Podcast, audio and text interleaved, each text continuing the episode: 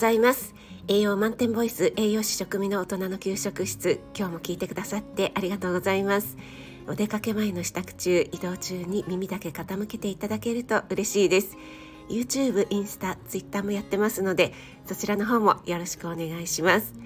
はい今日はですね簡単聞くレシピご紹介したいと思います。今日はですね本当にめちゃくちゃ簡単なレシピになります。はいそれはですね焼きバナナです。皆さんバナナを焼いたことありますか？皮ごとですね魚焼きグリルで焼いてしまうんですね。そうすると皮は真っ黒になってしまうんですけども中がですねとろっとろになるんですよね。これがまたとっても美味しいんです。皮のまま焼くのでちょうど蒸し焼きのような感じになるんですよね。はい、でそのまま食べていただいてももちろん美味しいんですけども、えー、私はですね禁断のバニラアイスクリームをですねちょっとバナナの皮をこう縦にピーッとね焼き上がったところを切っていただいてパカッとねえー、開いていただいてそのバナナの実の上にですね禁断のバニラアイスクリームをちょこっと乗せてシナモンとかをふりかけてね、えー、アイスクリームのちょっと冷たいのとですねバナナの熱々のと一緒に食べるのがですねこれがとっても美味しいんですね。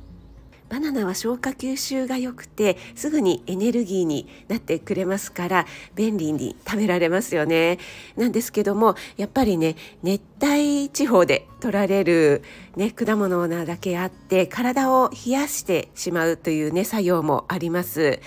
なのでね食べ過ぎると体を冷やしてしまいますのでそんな時はねこういった形で、えー、ホットバナナですね焼きバナナのようにして召し上がっていただくと今の時期だったらいいのかなと思います。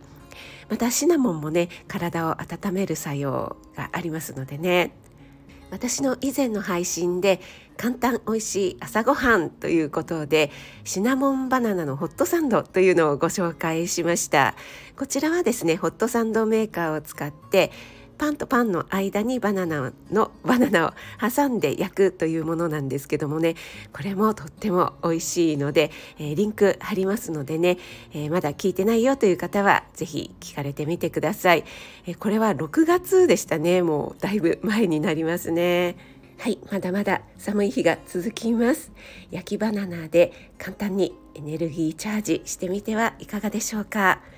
今日も聞いてくださってありがとうございます。少しでも役に立ったなと思っていただけた方フォローいいね押していただけると嬉しいです。それでは今日も素敵な一日となりますように。気をつけていってらっしゃい。